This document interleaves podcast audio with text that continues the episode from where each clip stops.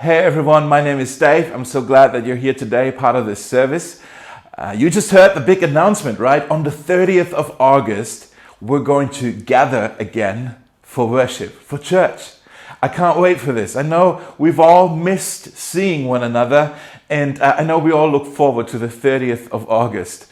Uh, but until then, we have a few more weeks where uh, we don't want to just sit around. We actually want to get our hearts ready um, for this new season that is kind of before us now. And that's why today we are starting a new series called, in German, Weltbeweger. I'm still not sure how to actually translate it. I think uh, maybe world changers or people who want to move things in the world. Weltbeweger, yeah. What we want to be doing in these next five weeks is we want to be looking at our calling as a church, God's calling for us at Mosaic for our church family. And the reason why we do that is because I've had a few conversations lately with some of you, and sometimes I hear people say things like, Oh, I can't wait to go back to what we used to have. I can't wait to go back to this. And um, I'm not sure if we will go back to what we used to have anytime soon, simply because there's still so many restrictions. But then I'm also not sure if I want to go back to what we used to have. Not because what we used to have was wrong, but I just know that we serve a God who specializes in the new. He gives us new life. He has new beginnings for us, new mercies every morning, new wineskins, new ways of doing things. And so I want to be leaning into that, that which God has for us, the new thing. And um, but the reason why we're doing this series Weltbeweger now is because if there's anything we want to go back to, it's our calling. That's not going to change just because of a coronavirus. We still want to be a church that lives and is everything God has called it to be. And so we want to remind ourselves in these next five weeks okay, you know, there's so many changes, so many moving parts, but what are the core things? What's our calling? What are the things that we can actually say, this is, this is sacred to us? We're not going to change this. This is who we want to be. And so we want to go back to our calling. We want to be uh, kind of reinforcing our identity. And really, what we want to do is we want to establish a bit of accountability here as well, so that we can hold one another accountable. It's like, no, here is who we are as a church. So I'm quite excited about this. Um, I think it will encourage us. If you have been around at Mosaic for a while, some of the things we're going to be talking about, they're not new to you. Um, I'm sure you've heard it before, but we need to remind ourselves, especially in this season, we need to be reminding ourselves who we are. Who are we called to be? And so there are five themes we're going to be looking at at the next five weeks. And they, these five themes represent the five callings that we have as a church. We want to be, number one, we want to be a church where people are introduced to Jesus and they are led into a personal, life giving friendship with Him. That's our first calling, and that's what we want to be looking at today. Next week, we want to be looking at the theme of community. That we want to be a church where we really are family with each other. The week after that, we're going to be looking at the theme of discipleship discipleship. We want to be a church where we are growing in our faith journey. We are, we are seeing our lives are being changed by the power of the gospel, by the grace of Jesus. We are growing in the things of the Spirit. We are no longer the same. We are being changed into the likeness of Jesus Christ. We want to be a church that makes disciples. That's week three. On the fourth Sunday, we want to be looking at the, at the theme of generosity that we want to be a generous church with uh, we want to be generous with with our money with our with our treasure the things that we have our possessions but also with with our time and our talents. We want to serve each other. We want to serve those around us in the city who are in need. And then the fifth thing is that we want to be a church that is part of what's God's, what, what God is doing in this world, His mission in this world. We want to be a sending church, a church that equips and releases people into their callings in this world, whether it's to be a missionary or a church planter or a leader in the workplace, whatever that is, we want to be releasing people into their callings. And uh, we actually get these five callings from the early church, from the first Christians in Jerusalem. If you look at me, uh, if you look with me at this text here um, in Book of Acts, chapter two. it talks about the first Christians, and they had the same priorities uh, that we want to have as a church here in Berlin. It says, Those who believed were baptized and added to the church that day.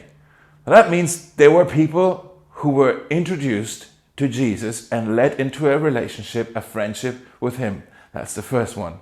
And then it says, All the believers devoted themselves to the apostles' teaching and to fellowship and to sharing in meals, including the Lord's Supper, and to prayer.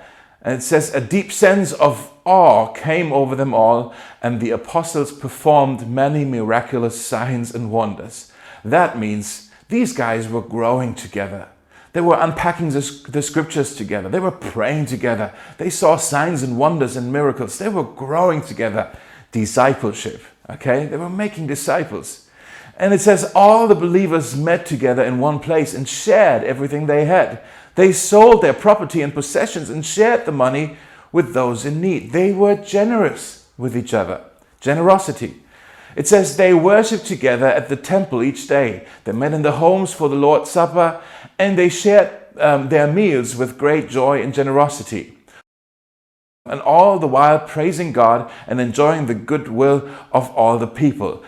Those guys were family with each other. They were a strong community, eating together, enjoying each other's company.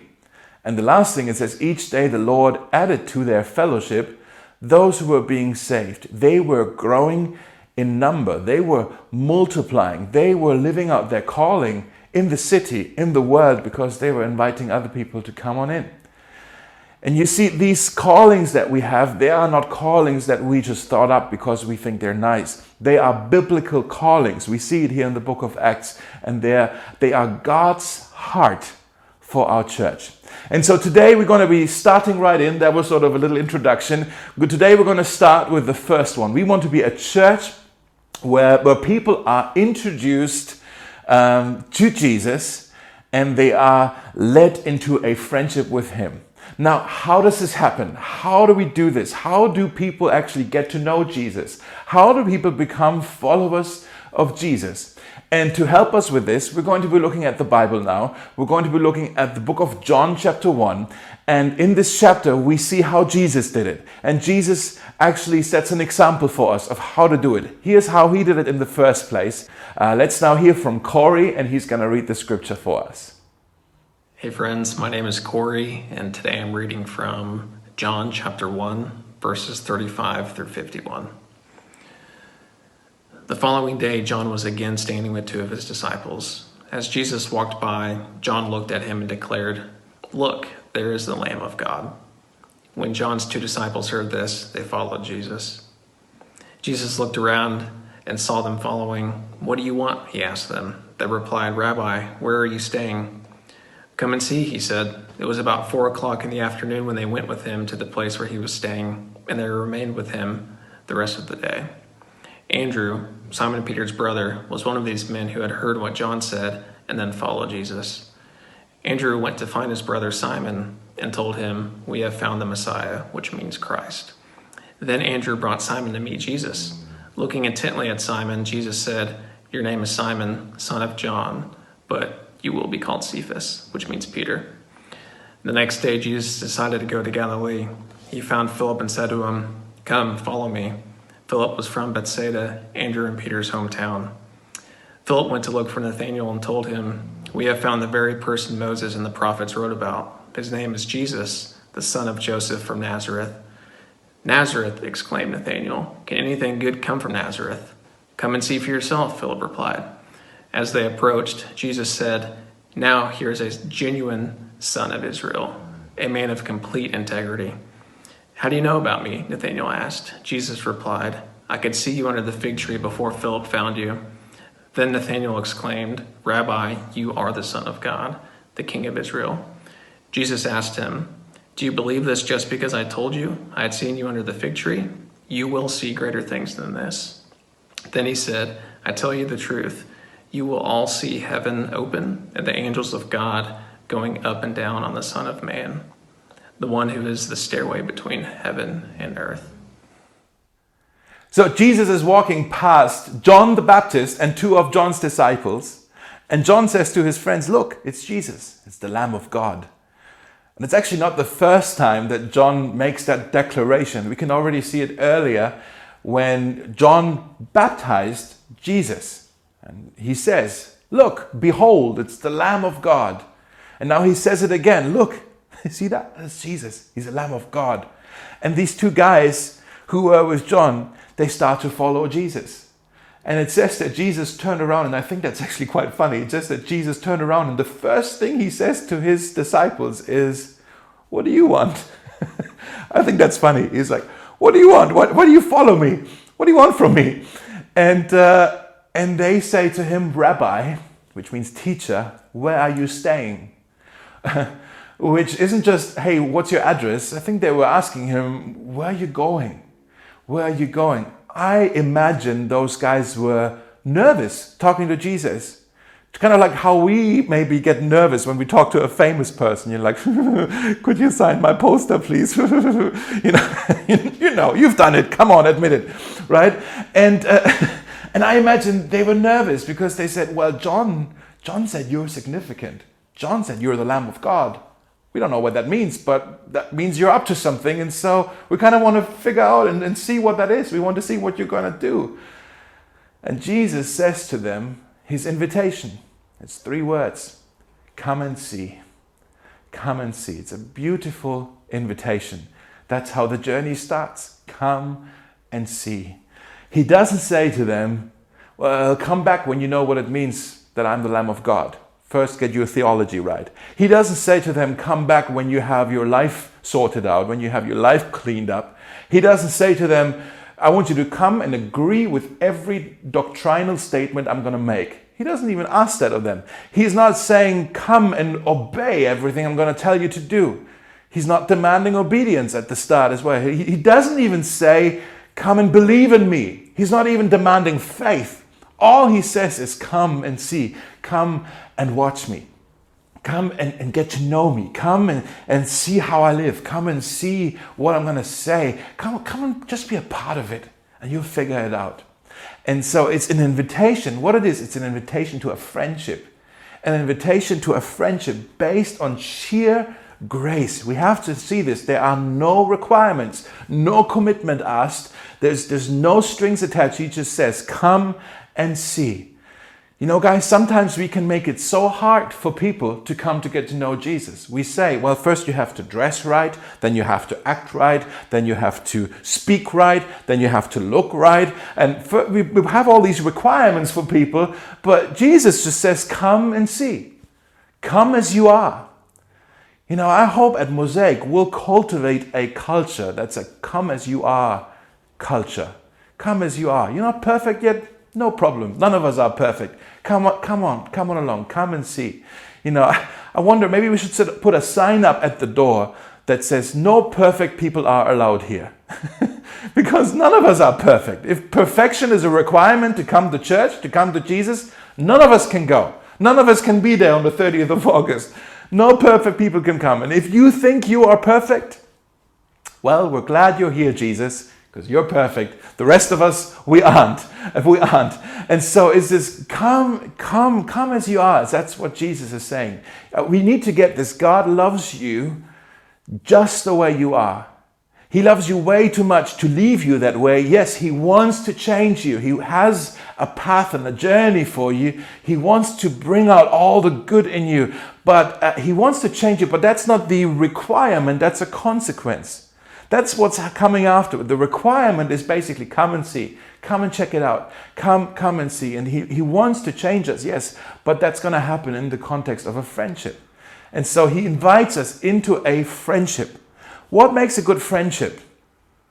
If you think about the friendships that you have with your maybe neighbors, people in your neighborhood, co-workers, other people that you know at your school, university, your friendship, your good friends. What makes a good friendship? I think it's three things time, trust, and truth. Time, trust, and truth. Good friends, they are truthful with each other. They're honest with each other. They're real with each other. They're loyal with each other. They're authentic with each other. But you can only be really honest and, and yourself with someone if you trust them. You also only receive the truth from someone that you trust. And so, trust is another one that's important. You need uh, trust in order to build a great friendship. How do you build trust? Well, trust is built over time. Time is how things start. You need to invest time. You need to just be interested and spend time with someone. That's how you build trust. And when you have trust, you can be truthful and, and real with each other. And so, uh, time, trust, and truth. And the same is true with Jesus. It starts with spend time with Him. That's how it started with the disciples. Jesus says, Come and see, come and spend time with me. Let's figure this out together. And if you want to be a friend with Jesus, start with spending time with Him. How do you spend time with Jesus? Well, the same way that you spend time with your friends. You talk to each other, you listen to each other. How do you talk to Jesus? You pray. How do you hear from Jesus? You open up His Word, the Bible. That's how you spend time with Jesus. That's how you build trust. And that's how also you receive the truth from Jesus. Okay? We're going to talk more about this uh, in another week, in the discipleship week in this series. Uh, but he says, Come and see. But there's also a deeper invitation here with this come and see. He says, Come with me. Come follow me. Come follow my way. In the Gospel of John, later on in chapter 14, Jesus says, I am the way, the truth, and the life. And that's quite an exclusive statement that Jesus has here. You don't find this statement in any other religion. You know, Buddha said you must search for the way. Mohammed says, I point to the way. A Hindu says uh, the way is quite elusive and only a select few maybe can find it, not really sure. Jesus says, I am the way. I am it. I am the way. He doesn't say, I point to the way. He doesn't say, I know a way. He says, I am the way. What does that mean? Let me explain it to you this way. Imagine there's a big mountain, a massive mountain, and on top of that mountain, somewhere up there is God or heaven, somewhere on top of that mountain. And we are at the very bottom. And for us to get to God, we must work our way up to Him. And it's an effort. And every religion, every worldview around the world, they basically say, hey, we think we know a way up to this God. And uh, you, you must do this. And you must not do this. And here is a set of rules and a, a list of do's and don'ts. And if you do this right, if you follow this path, then maybe this path will lead you up to God. And you, but you must do it right, and you, you, you mustn't stumble, you mustn't fall, you must put in all your effort, and maybe then you can get to God. And maybe when you get to God, hopefully He's merciful with you and He doesn't kick you back down that mountain. Christianity is completely different to all these other views because Christianity says, well, let's admit it, we don't have what it takes to make it even halfway up that mountain. We don't have what it takes. The sin on our shoulder is too heavy. We can't carry all that up. We're not strong enough. We keep stumbling. We keep falling. We don't have what it takes to save ourselves. Christianity starts with the realization I cannot save myself. I cannot save myself. I cannot make myself up on that mountain. I need a Savior. And that's why God sent Jesus. Jesus is God coming down from that mountain and he takes the weight of our shoulders, he takes the sin off from us and he nails it to the cross. And he says, Now come with me, come with me, uh, come as you are, come and see. And what he does is, to use that picture, I think he, well, he installs a gondola, a gondola that just elevates us all the way up into the presence of God. And that's it's all done by Jesus. Not, none, not, not our effort, nothing we bring to the table. It's all done by Jesus. That's what Christians believe. I hope that picture made sense. That's what Christians believe. That's the gospel. The gospel is not about all the things that we have to do. It's the gospel is about what has been done for us. That's our message at Mosaic. That's what we want to proclaim in Berlin at Mosaic. That's our message. It's, it, it, the gospel is not just, oh, we believe in the existence of God. A lot of people believe in the existence of God. The gospel is we believe that this God has actually accomplished something for us that is the big game changer, that changes everything. That's how we are saved. That's how we get to belong to God. It's not about how do we get to God, it's God has come for us. And he says, Come, come with me, come and see, come as you are. I am the way. I, I, I, have made this way. Come with me, come with me. And um, the enemy, there's a real enemy. I'm sure you noticed this, and he hates this invitation. He, he, he wants us to believe it's too good to be true. And so he whispers lies into our ears. He says things like, Yeah, Jesus may have said, Come as you are, but that's not for you. You are unqualified. You, you're really not good enough. Or he says, You're disqualified. Maybe you were okay, but you've messed it up. The thing that you have done in your life, or the thing that was done to you, you're disqualified. Come and see, it's no longer for you. And if you believe that lie, I want you to hear this. Jesus says to you, Come and see. Come with me. I'll, I'll, bring you home. I'll bring you to the Father. Come with me. And before we continue, at this point, I think it's important that we hear the song that God sings over us out of His sheer grace. And if you're not sure of how God thinks of you, if you think you're disqualified or unqualified, you need to hear this song, these words that I believe God is singing over you. Let's hear this song right now. What we see next in this text is um, what I love most about this text. We see this kind of uh, a domino effect, you know? That Jesus hasn't even started his ministry yet, but already there's quite a, a buzz about him. And we see how one person goes to another person and that person grabs the next person and that person grabs the next person and there's this domino effect how one person gets excited and tells the next person hey come check out jesus. Uh, it starts in the beginning we looked at this already john the baptist in verse uh, 36 john the baptist says to his two disciples look look it's the lamb of god and then we saw we looked at this text they go to jesus he says come and see come with me come follow me i am the way and we read in verse uh, 40 that one of the two, his name is Andrew. And then in verse 42, we read that Andrew, um, you know, he brings Simon, his brother Simon. And then Jesus looks at Simon and is like, I like you.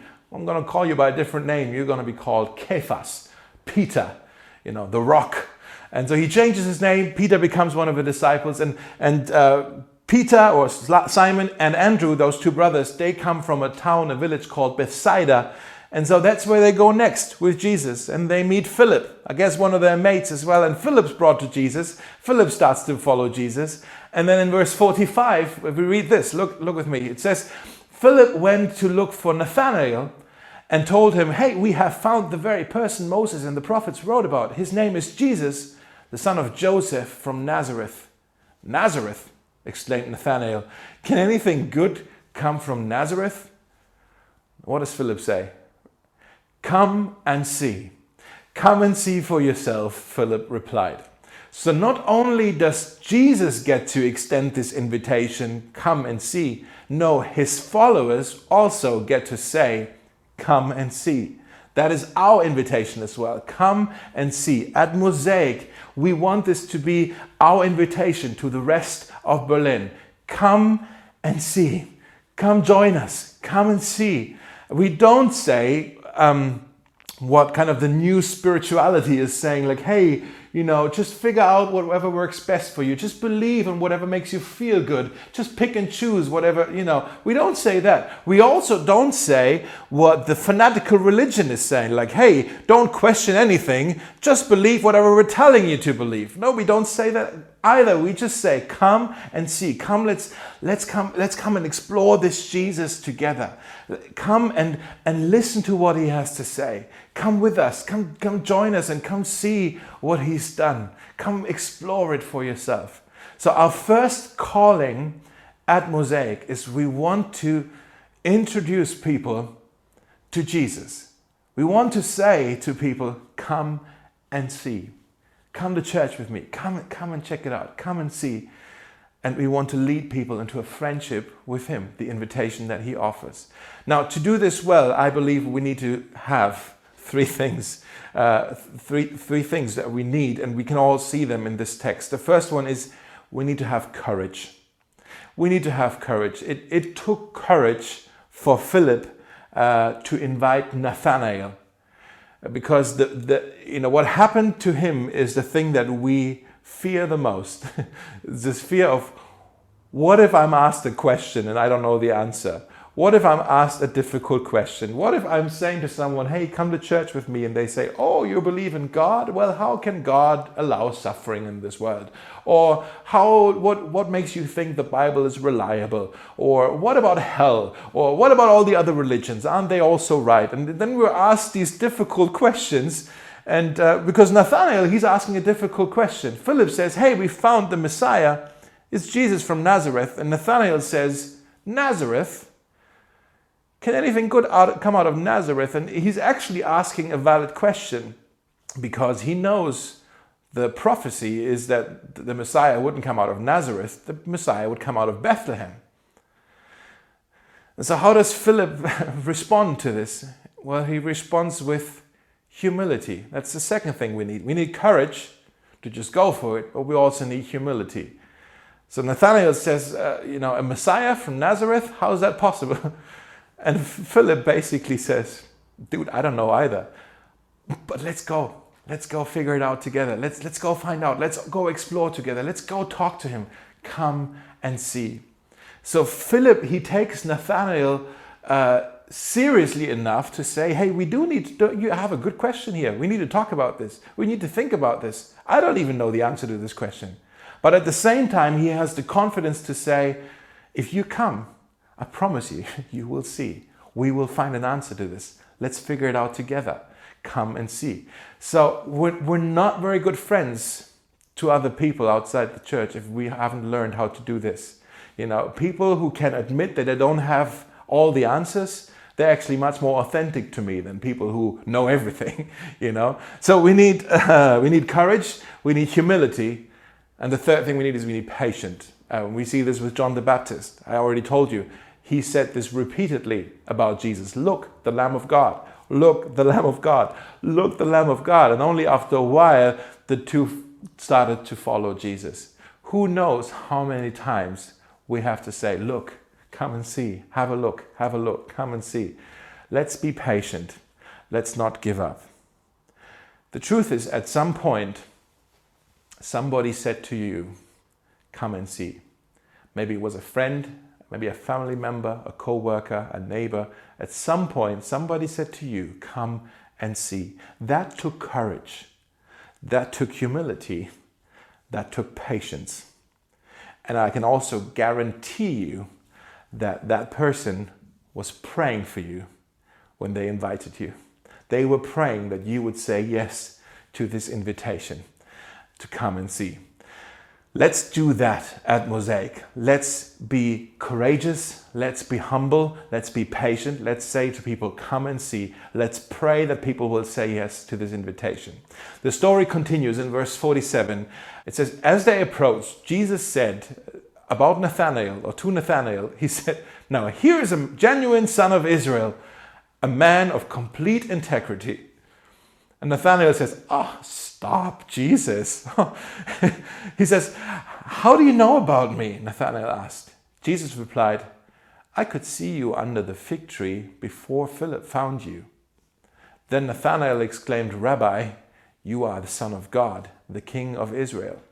Now, nobody really knows what that means. Like, what did Nathanael do under the fig tree that uh, Jesus saw him doing, and we don't really know what that means, but it must have been something so private, so significant, so absolutely impossible for any other human being to know. You know, that Nathanael was so astounded. Like, how do you know that? He must have, maybe he was praying for something, maybe he was having a question that he was asking God. It must have been something between only him and God. But Jesus knew about it. And so he says, Rabbi, you are the Son of God, the King of Israel. And then in verse 50, it says, Jesus asked him, Do you believe this just because I told you I had seen you under the fig tree? He says, Man, you will see greater things than this. Basically, he says, But wait, there's more.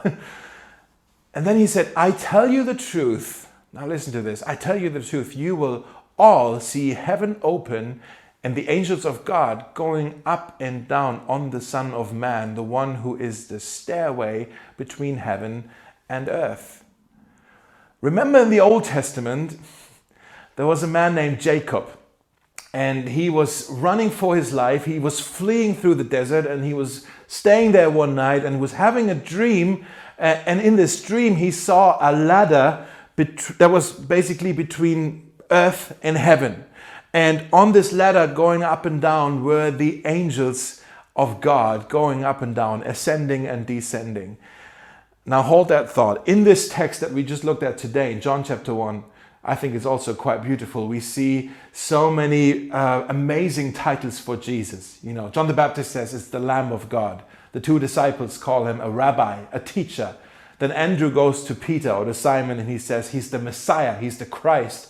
Philip says, We found the one who the, Moses and all the prophets wrote about. He is the fulfillment of, of, the, of the prophecies. And then Nathanael now just said, He, you are the Son of God, the King of Israel.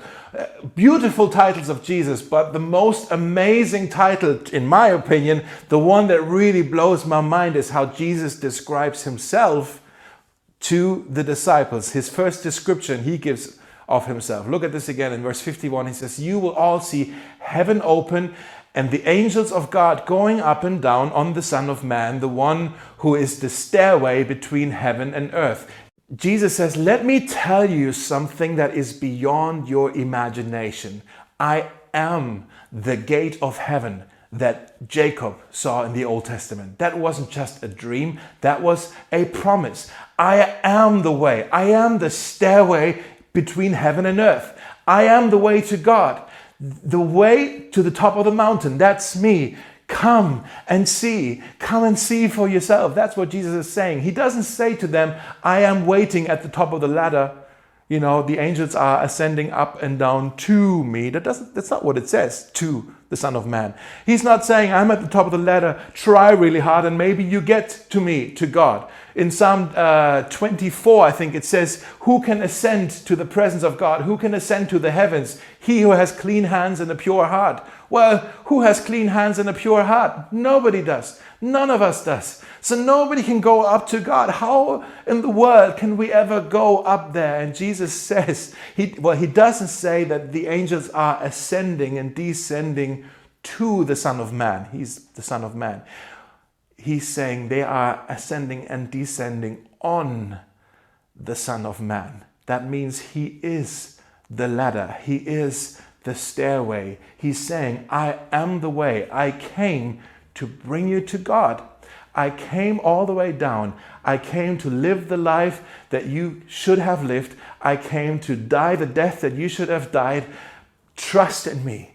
Come and see. Come with me. Come with me. What an incredible invitation. Come and see. Trust this way.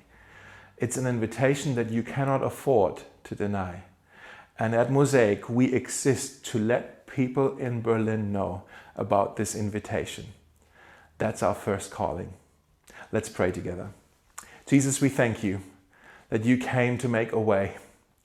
We, we, we're so grateful that it's no longer up to us or how hard we try, how well we perform, how pure we try to live our lives and hopefully honor you.